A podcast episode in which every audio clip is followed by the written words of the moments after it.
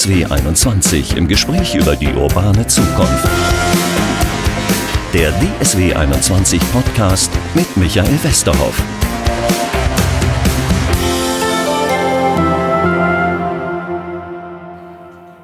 Herzlich willkommen zum Podcast. Ja, heute eins der im Moment am heißesten diskutierten Themen, wenn wir über Klimaschutz reden zum Beispiel, dann geht's immer um den, um den ÖPNV, um den öffentlichen Personennahverkehr. Bei mir ist Hubert Jung, der Verkehrsvorstand der DSW 21. DSW 21 ähm, macht den öffentlichen Personennahverkehr in Dortmund, hat acht U-Bahn-Linien, 75 Buslinien. Und äh, unsere zentrale Frage soll heute eigentlich sein, wie können wir diesen öffentlichen Personennahverkehr attraktiver machen, wobei ganz so unattraktiv scheint er nicht zu sein. Ich habe mal in die Zahlen geguckt. Äh, vor 30 Jahren sind 80 Millionen Menschen mit ihnen gefahren, heute sind es 130 Millionen Menschen. Und das stabil äh, seit einigen Jahren in dieser Form. Äh, trotz vieler Baustellen, die wir gerade beim Busbetrieb erleben, trotz Misslebigkeiten, als wir mal nicht genügend Fahrzeuge auf der Ost-West-Strecke hatten. Die Kunden sind uns treu geblieben und das ist sehr gut. Wie kann man es attraktiver machen? Nun, das normale Mittel ist, äh, man steigert die Leistung, das Angebot, verdichtet im Laufe des Tages die Takte. Das haben wir äh, schon in der Vergangenheit gemacht. Wir wollen jetzt unser Busnetz einmal rund erneuern. Wir hatten einen Gutachter dran gesetzt, der unser Busnetz einmal unter die Lupe nimmt und äh, der hat uns dann empfohlen, da wo wir Stärken haben, wo wir gute Nachfrage haben, da mehr Fahrgäste anzulocken mit mehr Angeboten und in den Bereichen, wo wir sehr wenig Fahrgäste haben, auch weil zum Teil sehr wenig Leute da wohnen, äh, da sollten wir über neue Bedienformen im Bedarfsfall einmal nachdenken. Also On-Demand-Verkehre, das sind die Nachfolger der früheren Astverkehre. Das heißt, die Anrufsammeltaxis, ich habe angerufen und dann die kamen dann, ja, und das, äh, da gibt's heute in verschiedenen Städten Versuche, wie man auch mit Hilfe der IT-Technologie äh, Fahrzeuge relativ schnell zum Fahrgast bringen kann und äh, der Fahrgast wird dann zu dem Punkt und nicht zu irgendeiner Haltestelle auf irgendeiner Linie gebracht, zu dem Punkt, wo er hin will. Beim Busverkehr kann ich mir das noch vorstellen. Klar, ist eine Investition. Man muss mehr Busse kaufen, wenn man mehr Busse unterwegs hat oder freie Unternehmer finden, die diese Strecken bedienen. Bei den U-Bahnen, bei den Stadtbahnen, also bei denen, was auf der Schiene läuft, äh, bin ich mir jetzt nicht sicher, können Sie uns sicherlich erklären, kann man die Takte einfach weiter erhöhen. Irgendwann ist man doch auch an der Kapazitätsgrenze, oder? Also wir sind an der Kapazitätsgrenze von der Zahl der Fahrzeuge. Da müssten wir neue Fahrzeuge kaufen. Wir sind an der Kapazitätsgrenze im Tunnelbereich zwischen Markgrafenstraße und Leopoldstraße. Da geht nicht mehr zusätzlich rein.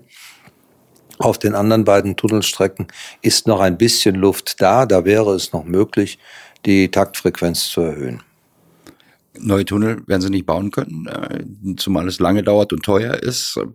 Das heißt, da ist man an der natürlichen Grenze. Ich überlege jetzt gerade, was ist, wenn wir alle tatsächlich mit Bus und Bahn fahren wollen? Wir sind äh, an, in dem Tunnel 1, also zwischen Markgrafenstraße und Leopoldstraße, ziemlich an der natürlichen Grenze angekommen. Auf vereinzelten Abschnitten könnten wir auch mit drei Wagenzügen noch fahren.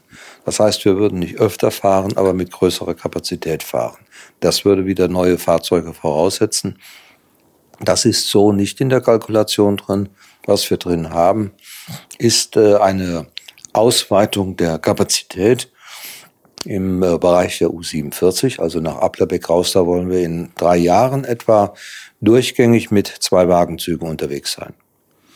Kriegen Sie es bezahlt? Also das ist ja nur auch immer das Problem. Äh, alle reden von mehr öffentlicher Personennahverkehr. Bezahlt auch einer dafür? Also, außer, ich meine, Sie können ja nicht 10 Euro für so ein Einzelticket nehmen. Den Kauf und die Reparatur der Fahrzeuge bezahlt uns niemand. Das müssen wir erwirtschaften aus dem, was wir an Fahrgeldern einnehmen und aus dem, was wir an sonstigen Einnahmen bei DSW 21 haben. Infrastrukturausweitungen, also neue Strecken, die Runderneuerung von Strecken, neue Aufzüge, der Austausch von Aufzügen oder Fahrtreppen, da gibt es äh, Gelder vom Land dazu. Das hängt davon ab, ob es ein Neubau ist. Dann gibt es relativ viel Geld. Wenn es eine Erneuerungsmaßnahme ist, gibt es ab dem nächsten Jahr 40 Prozent. Da sind wir alle bei den Stadtbahnunternehmen sehr dankbar, dass dies möglich sein wird. Und äh, das wird auch dazu führen, dass wir im nächsten Jahr zum Beispiel einen dringend gebotenen Austausch unseres Stellwerks durchführen. Wie sieht's Denkt man schon darüber nach, neue Schienen wiederzulegen? Jetzt haben wir gerade Straßenbahnschienen irgendwann mal weggemacht vor 10, 15 Jahren. Ich sehe in anderen Städten, wenn ich in Europa unterwegs bin, dass wahnsinnig viele neue Straßenbahnen gebaut werden. Wir denken äh, nach über zwei konkrete Sachen. Das ist einmal die Erweiterung auf der Westfalenhütte. Dort ist Amazon gebaut worden und einige andere Betriebe haben sich da angesiedelt mit sehr vielen äh, Arbeitern. Äh, und äh, wir wollen die U44 über die Endhaltestelle Westfalenhütte hinaus bis hinten zur Heidenrindstraße verlängern. Das setzt aber voraus, dass erst der notwendige Straßenbau in diesem Umfeld durchgeführt wird. Das ist die allseits bekannte Nordspange, äh, die eine Entlastung insbesondere für den Borsigplatz bringen soll. Ein zweites Projekt zeichnet sich ab bei der Besiedlung des HSP-Geländes Hösch-Bundwand äh, ist ja rausgegangen und äh, der Investor Thelen aus Essen hat dieses Gelände vor einiger Zeit gekauft, entwickelt dies und es zeichnet sich ab, dass dort auf diesem Gelände sehr viele Menschen leben und arbeiten sollen. Und das äh, würde es erforderlich machen, dass wir auch bei der U43 vielleicht einmal über einen Arm nachdenken, der aus der U43 herausgezogen wird bis auf dieses Gelände damit dieses Gelände besser erschlossen wird. Das heißt, da gibt's aber schon eine gewisse Dynamik offenbar. Nachdem 30 Jahre eigentlich in den meisten Städten in Deutschland nicht großartig mehr neu gebaut wurde, gibt's jetzt schon durchaus Überlegungen. Also hier in Dortmund äh, gibt es in der Tat Überlegungen. Andere äh, Dinge haben wir mehr oder weniger beiseite gestellt. Äh, wir haben bei der H-Bahn relativ kontinuierlich die, die Strecke erweitert. Ich weiß, dass in einer Reihe von anderen Städten in Deutschland äh, neue Schienenwege zusätzlich gebaut werden. Manche machen das sehr kontinuierlich, andere eher fallbezogen. Dauert sowas in Deutschland oder wir reden viel über Beschleunigung oder könnte man heute einen Beschluss äh, fassen und in relativ absehbarer Zeit gäbe es solche Linien? Sie haben einen gewissen Planungsvorlauf. Äh, das ist ja nicht mal einfach an die Wand gemalt, wo man eine Strecke bauen will. Das muss sauber untersucht werden, das muss sauber durchgeplant werden. Dann brauchen Sie ein Planfeststellungsverfahren, dann müssen Sie etwa ein bis anderthalb Jahre Zeit kalkulieren. Da wird äh, Ihr Vorhaben mit den Interessen der Bürger, die dort wohnen, mit äh, den Interessen, die von Trägern öffentlicher Belange äh, ja verwaltet werden müssen, bis hin zur Feuerwehr abgeglichen. Dann gibt es einen Planfeststellungsbeschluss. Dann können Sie im Prinzip bauen.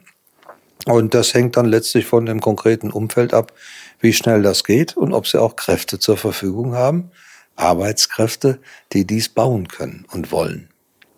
Und äh, wenn Sie beschleunigen wollen, bräuchten Sie möglicherweise auch mehr Platz für Ihre Busse zum Beispiel oder für die Straßenbahn. Den müssen Sie irgendwem wegnehmen. Dann müssten wir, äh, ja, wir müssten zunächst mal unsere Betriebshöfe ein bisschen erweitern. Äh, Straßenbahnen haben wir zum Teil unterirdisch abgestellt im gesamten Stadtgebiet. Daran müsste man bei einem Erweiterungsbau auch einmal denken, ob wir zusätzliche Garagen unter der Erde uns gönnen können. Äh, das wird in dem einen oder anderen Fall auch möglich sein und äh, durchzuführen sein. Im Straßenraum selbst braucht man natürlich Straße, Straßenfläche für die Schiene, aber das kann man gegebenenfalls auch parallel nutzen. Das heißt also, die Schiene so in das Straßenbett eingraben, einpflanzen, äh, dass äh, das Auto normal drüber fahren kann. Es geht beides. Auf besonderem Gleisbett oder auch innerhalb der, des normalen Straßen, äh, der normalen Straßenfläche. Ich dachte, Sie sagen jetzt als Vertreter eines Verkehrsunternehmens, wir müssen den Autos ganz viel Platz wegnehmen, wir müssen überall Busspuren haben, wir müssen höhere Parkgebühren in Parkhäusern zum Beispiel haben. Dann kommen die Leute schon zu uns. Ja, natürlich kommen die Leute dann auch schon mal zu uns, das ist gar keine Frage. Aber äh, ich will da schon mal ganz realistisch bleiben. Uns nutzt eine Busspur nicht, wenn sie nur wenige hundert Meter äh, andauert und dann an der nächsten Ampel, die heftig belegt ist, endet.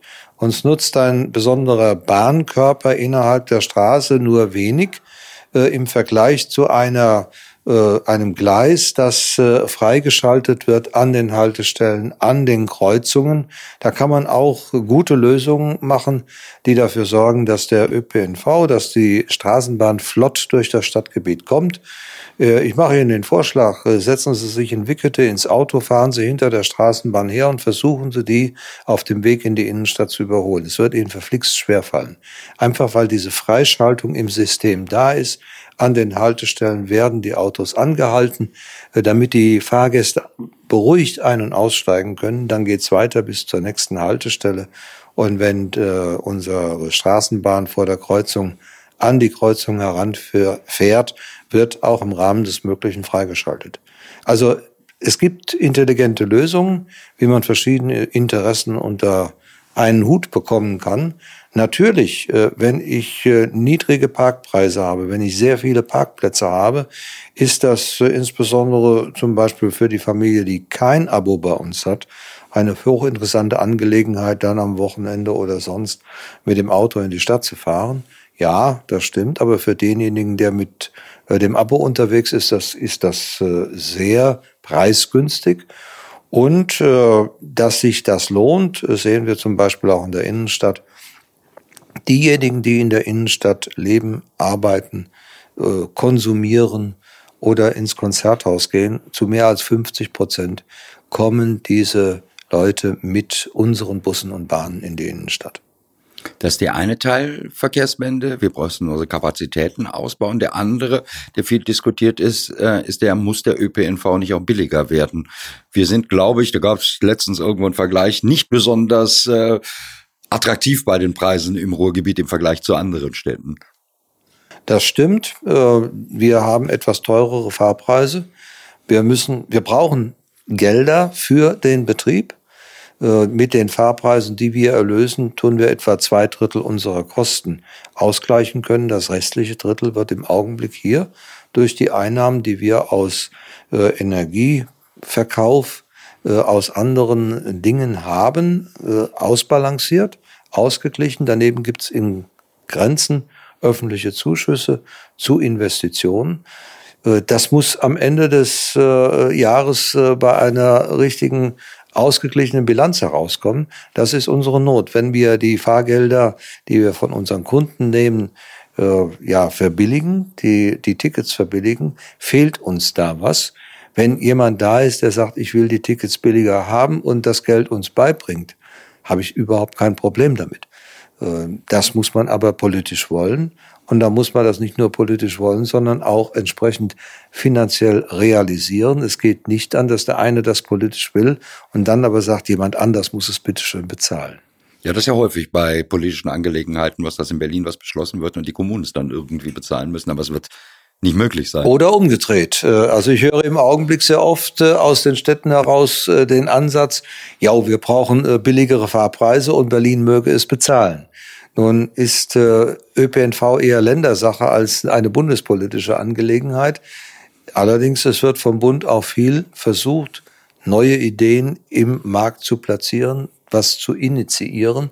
Und wir sind auch dankbar, dass der Bund über die Jahre hinweg bei den Regionalisierungsmitteln äh, das Volumen dieser Gelder, die von Berlin in den Nahverkehr in den Ländern fließen, gesteigert wurde dass wir jetzt äh, das Erlebnis haben, dass ein Gemeindeverkehrsfinanzierungsgesetz, was Neubauvorhaben insbesondere für den ÖPNV ermöglichen soll, dass da die Mittel nicht nur von 330 Millionen auf eine Milliarde, sondern in 2025 sogar auf zwei Milliarden erweitert werden sollen. Das ist ein Schub, der uns gut tut, da werden wir schon Schwierigkeiten haben, zumindest ab 2025, alles auch so in Neubauvorhaben umzusetzen. Wenn wir über Preise auch sprechen und über Tarife, ist im Moment, glaube ich, das heiß diskutierteste bei uns dieses 365-Euro-Ticket. Aus Wien kommt, glaube ich, das Modell 1 Euro äh, pro Tag beim äh, ÖPNV. Haben Sie sowas für sich mal durchgerechnet, was das bedeuten würde? Natürlich werden Sie auch mehr Einnahmen dadurch haben, dass Sie mehr Kunden haben, wahrscheinlich bei so einem 365-Euro-Ticket. Also wir haben mal bei äh, Fortschreibung des Status quo, was die Fahrgastzahlen anbetrifft, eine Kalkulation gemacht. Da kämen wir hier in Dortmund bei einer Mindereinnahme in Höhe von 30 Millionen raus. Ich vermute aber, dass äh, das noch nicht äh, die ganze Wahrheit ist, weil bei mehr Fahrgästen, die man erzielt, man gewisse Mehreinnahmen hat, aber insbesondere in den Zeiten, wo es sehr, heute schon sehr eng in den Fahrzeugen ist, da müssten wir erheblich mehr Busse bereitstellen. Das sind die, was Löhne etc. anbetrifft, teuersten Fahrzeiten. Wir kommen also unter, um eine Ausweitung des Verkehrs nicht drumherum. Äh, können wir gerne machen, vorausgesetzt auch dies wird finanziert. Wien ist einen anderen Weg gegangen. Wien ist über 15 Jahre hinweg den Weg gegangen, dass man systematisch die Leistung ausgeweitet hat, das Verkehrsangebot ausgeweitet hat, Straßenbahnlinien, U-Bahnlinien noch und nöcher gebaut hat. Auch deswegen, weil Wien eine wachsende Stadt ist. Und man hat dann 2013 äh, das Tarifangebot neu formuliert. Bisher ging man in Wien davon aus, dass äh, Einzeltickets, Monatstickets oder Zehner- oder Vierer-Tickets hauptsächlich benutzt werden und die wenigeren Leute das Abo benutzt haben. Dann hat man den Preis für das Abonnement, ein Jahr, eine Jahreskarte ist das in Wien, die auch nicht nur für sechs Monate bezogen werden kann, hat man von 470 auf 365 Euro verringert und gleichzeitig das Einzelticket von 220 auf 260 erhöht. Also eine kräftige Umorientierung in der Strategie, was biete ich dem Kunden an. Das hat man in Wien gemacht, auf einem damals schon sehr hohen Niveau, was Fahrgastzahlen anbetrifft. Die Fahrgastzahlen sind in der Folgezeit tatsächlich auch gestiegen, allerdings nur in einem gleichen Rahmen wie Wien größer wurde an Einwohnern. Mhm. Insoweit gehen wir davon aus bei der Betrachtung des Modells Wien, dass es vornehmlich zunächst mal darauf ankommt, dass ich das Leistungsangebot so ausweite, dass der Kunde mit ordentlichen Verkehrsmitteln in überschaubaren Zeiten und mit verlässlichen Umsteigeverbindungen zu seinem Ziel kommt. Wenn das klappt, kriegen wir auch ordentliche Zahlen von Kunden. Wir haben in den vergangenen 30 Jahren, wie Sie beschrieben haben, einen Zuwachs an Fahrgästen gehabt, den ich im Wesentlichen darauf zurückführe, dass wir die Leistung äh, in überschaubaren Größenordnungen stetig und regelmäßig ausgeweitet haben und verbessert haben. Aber es gibt einen Druck da im Moment, glaube ich, was die Tarife anbetrifft. Muss ja nicht das 365-Euro-Ticket sein, äh, tatsächlich Verbilligungen zu machen, oder? Also ich höre es also aus allen gibt, politischen äh, Richtungen. Es gibt diese Wünsche, ja, aber diese Wünsche müssen auch finanziert werden. Ich bin einmal gespannt. Im Klimapaket der Bundesregierung ist auch vorgesehen, dass zehn Modellregionen, mal sehen, wie groß die jeweiligen Regionen sind, äh, mit äh, Versuchen, mit Geldern äh, versorgt werden sollen, dass sie andere Tarifmodelle, andere Art und Weisen, wie man ÖPNV macht, einmal ausprobieren über einen längeren Zeitraum von fünf Jahren. Ich gehe davon aus, dass sich der VRR da auch bewirbt mit einem ähm, Modell der gründlichen Vereinfachung des Tarifs. Das ist äh, eine respektable äh, Sache, die ich unterstütze, wenn man gleichzeitig auch Gelder mit einwirbt, äh, die notwendig sind, um parallel das Leistungsangebot für die zusätzliche Nachfrage auch auszubauen. Ja, das ist das Problem so für alle, die im Ruhrgebiet unterwegs sind. So richtig verstehen tut man dieses Tarifsystem. Wie viele Preisstufen gibt's? Fünf, sechs? Äh, Wenn Sie die Kurzstrecke mit einbeziehen, also sind es fünf. Ja. Ohne die Kurzstrecke haben wir die Preisstufen A bis D. Also das geht ja noch. Gab's nicht auch schon mal E und F? Wir hatten auch schon mehr, in der Tat. Und wir hatten auch schon in den 80er sehr viel mehr. Das war die erste äh, gründliche Vereinfachung, die auch damals zum Ticket 2000 geführt hat und die nach einer kurzen Zahl ähnlich wie in Wien war diese Veranstaltung damals gelaufen, äh, dazu geführt hat, dass viele gesagt haben, jawohl, ich fahre häufig mit dem ÖPNV und ich nehme jetzt das Abo, das ist für mich die Flatrate beim Fahren. Das Ruhrgebiet, äh, der mit dem öffentlichen Personennahverkehr unterwegs ist, wird es als eins begreifen und spätestens, wenn er über seine Stadtgrenze hinauskommt, habe ich immer den Eindruck, wird richtig teuer. Das ist in der Tat richtig. Weil wenn Sie verschiedene Fahrstufen haben, müssen Sie irgendwo die Grenze ziehen. Bisher ist das so, dass das dann die Ortsgrenzen sind.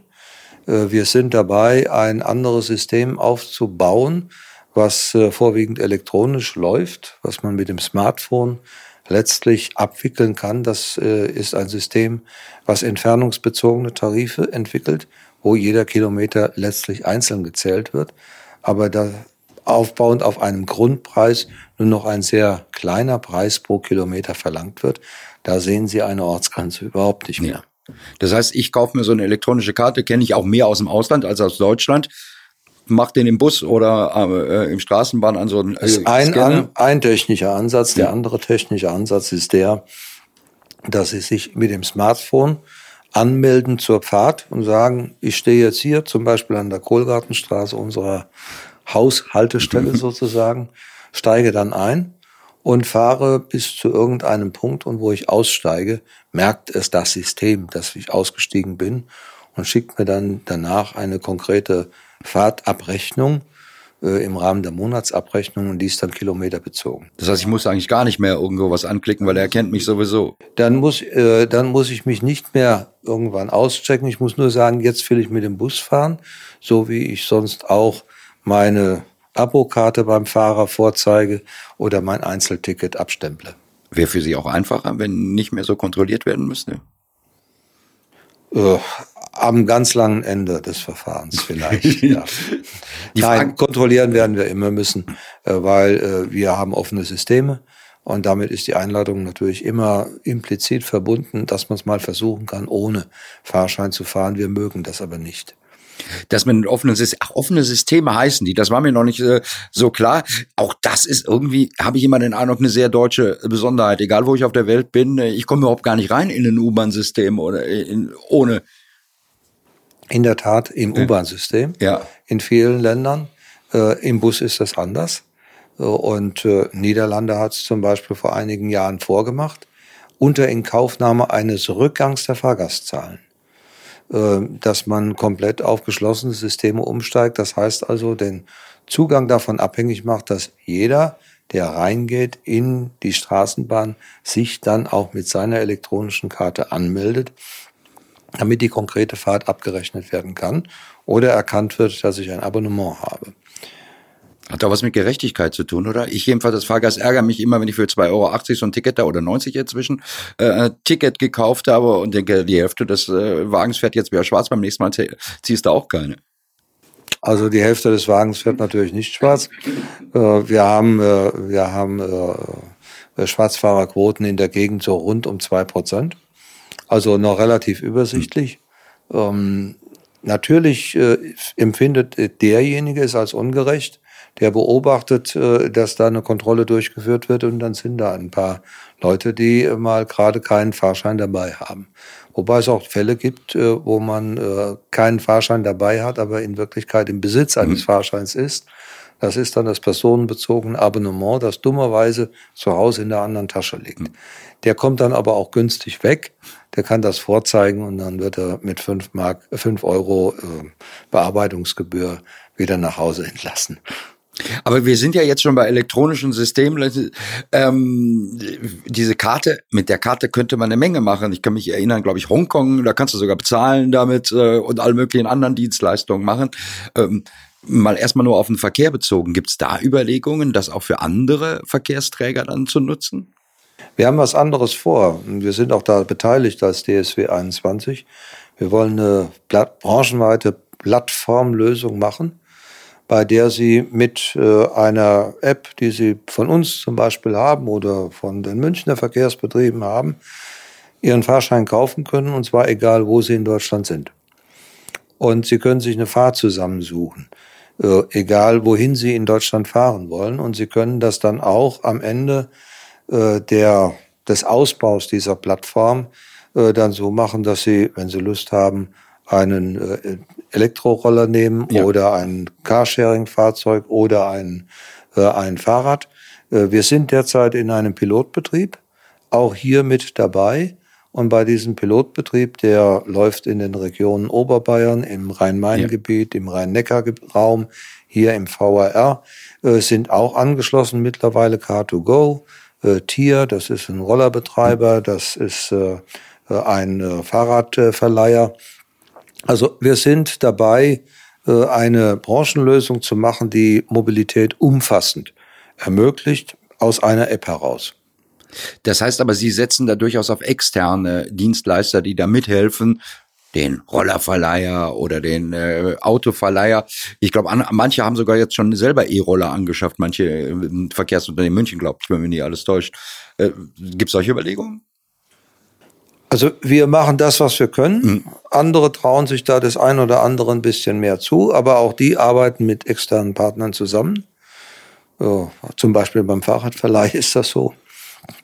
Und äh, wenn man eine Mobilitätslösung über den Tellerrand der eigenen, des eigenen Betriebs, der eigenen Region hinaus machen will, brauche ich Kooperationspartner. Auch die müssen es ja wollen. Aber es wäre theoretisch möglich. Sicher. Gibt es Erfahrungen? Äh, nutzen die Menschen die Abokarte dann tatsächlich auch fürs Fahrrad, für den Roller, fürs Auto oder ist das ein Bruchteil von Menschen, die es überhaupt nur brauchen? Also wir wissen, dass eine Reihe von unseren Kunden äh, ihr, mit ihrer Abokarte auch äh, den Fahrradverleih nutzen. Das ist wahr und äh, das ist in anderen Städten ähnlich. Sowas muss wachsen. Ich bin mal gespannt, was in Augsburg jetzt äh, herauskommt bei dem Versuch, wo man einen Abo-Preis äh, über dem normalen Preis äh, festgesetzt hat, der dann auch Leistungen im Carsharing, im äh, Bikesharing äh, umfasst als Flatrate. Äh, das wird man abwarten müssen und dann werden wir das auch bewerten und vielleicht sowas ähnliches machen. Braucht man aber immer Partner dazu. Was kann Ihre App denn überhaupt? Sie rüsten da so ein bisschen auf, oder? Wir, also zunächst mal gibt die eine vorzügliche Fahrplanauskunft, die sagt Ihnen, wo, wann Ihr Fahrzeug kommt, wohin Sie fahren können. Äh, Sie können mit dieser App äh, derzeit äh, die Tickets im VRR kaufen, das ist überhaupt kein Problem. Und unser Ziel ist dann, nach diesem Pilotbetrieb etwas zu haben, was eben über den VRR hinausreicht, wo Sie auch den, das Fernverkehrsticket von der DB bekommen ja, und wenn Sie lustig sind und fahren von heute, heute zum Beispiel nach Usedom hoch, dann sollten Sie da oben auch dieses Ticket mitbekommen. Und zwar im Grunde mit einem, mit einem Bestellvorgang. Ich habe mich das kürzlich ähnliches Thema gefragt bei Parktickets. Äh, warum ist das eigentlich mit dem Handyparken so kompliziert, dass jeder das für sich selber machen muss, jede Stadt und nicht mehr überall irgendwas runterladen muss? Wird das dann, habe ich gerade richtig verstanden, zumindest bei Bus und Bahn einfacher? Ich fahre ja. beruflich nach Frankfurt, das heißt, ich kann Ihre App dann möglicherweise ja. dann auch nutzen. Ja, das sollen Sie nutzen können. Dann kriegen Sie den Fahrschein auch für Frankfurt mit. Ja, das ist doch schon mal ein Vorteil. Also ich glaube, Sie haben schon einige Sachen jetzt gesagt, wie der ÖPNV tatsächlich attraktiver werden kann, Preisstruktur oder auch solche Services. Haben Sie da Hochrechnungen, dass Sie sagen, ja, wir haben jetzt die 130 Millionen Passagiere äh, oder Gäste bei uns, das wird auf so und so hinauslaufen? Also wir trauen uns zu, dass wir im Laufe der Jahre immer eine regelmäßige Fahrgaststeigerung bekommen. Vor allen Dingen dann, wenn wir in der Lage sind, die Leistung auch äh, auf der Straße, also da wo unsere Busse sich durch Baustellenlagen mhm. schlängeln müssen, verlässlich äh, anzubieten. Ich denke, das wird gehen.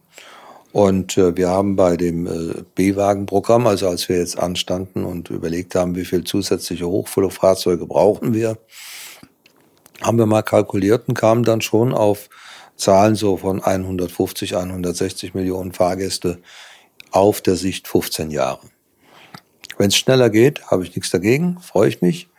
Äh, wir müssen aber auch damit äh, leben, äh, dass wir in der Tat im täglichen ja, im täglichen Verkehrsgeschehen uns behaupten müssen. Das ist nicht immer ganz einfach. Könnten Sie machen, da auf den Punkt muss ich doch immer noch haben, äh, hinaus mein Lieblingsprojekt, Sie haben eine Haarbahn, sowas, was es äh, sonst äh, in Deutschland eigentlich nur noch am Düsseldorfer Flughafen gibt. Also so eine Bahn, muss man anderen erklären, die auf Stelzen fährt. Oder andere Städte setzen auf Seilbahnen. Äh, sind das Dinge, die auch angedacht äh, werden, weil es auch schneller gehen würde, sowas auszubauen? Äh, darüber denken wir in der Tat nach. Äh, das ist aber auch immer fallbezogen. Wir sprachen vorhin über das HSP-Gelände, wo wir überlegen, einen äh, Arm der U43 reinzulegen. Äh, das Gelände muss von zwei Seiten, von drei Seiten her erschlossen werden. Der Arm würde die Erschließung bringen aus der Innenstadt heraus. Eine Haupterschließungsachse muss aber gelegt werden von der S-Bahn-Haltestelle Dorstfeld. Da könnte man mit einer Haarbahn, da könnte man mit einer Seilbahn oder mit anderen intelligenten Lösungen die Leute äh, ja von diesem S-Bahn-Haltepunkt, wo ich mit viel Nachfrage rechne, um auf das HSP-Gelände zu kommen, schnell rüberbringen in das HSP-Gelände, in der zweiten Etage, also über dem normalen Straßenverkehr und auch über dem normalen Bahnverkehr, den wir dort erbringen. Also das muss man alles immer fallbezogen betrachten spannende Branche auf jeden Fall, in der Aber Sie im Moment arbeiten. Wir behaupten immer, wir fahren nur nach Fahrplan, aber da steckt viel mehr dahinter. Herzlichen Dank für diese Hintergründe, Hubert Jung, Verkehrsvorstand äh, bei DSW 21. Ich denke, es wird sich was tun beim öffentlichen Personennahverkehr und wir sehen uns hoffentlich hier nochmal wieder, dass wir alles überprüfen können, was denn raus geworden ist aus diesen ganzen Pilotversuchen. Aber immer gerne. Herzlichen Dank fürs Gespräch. Danke Ihnen.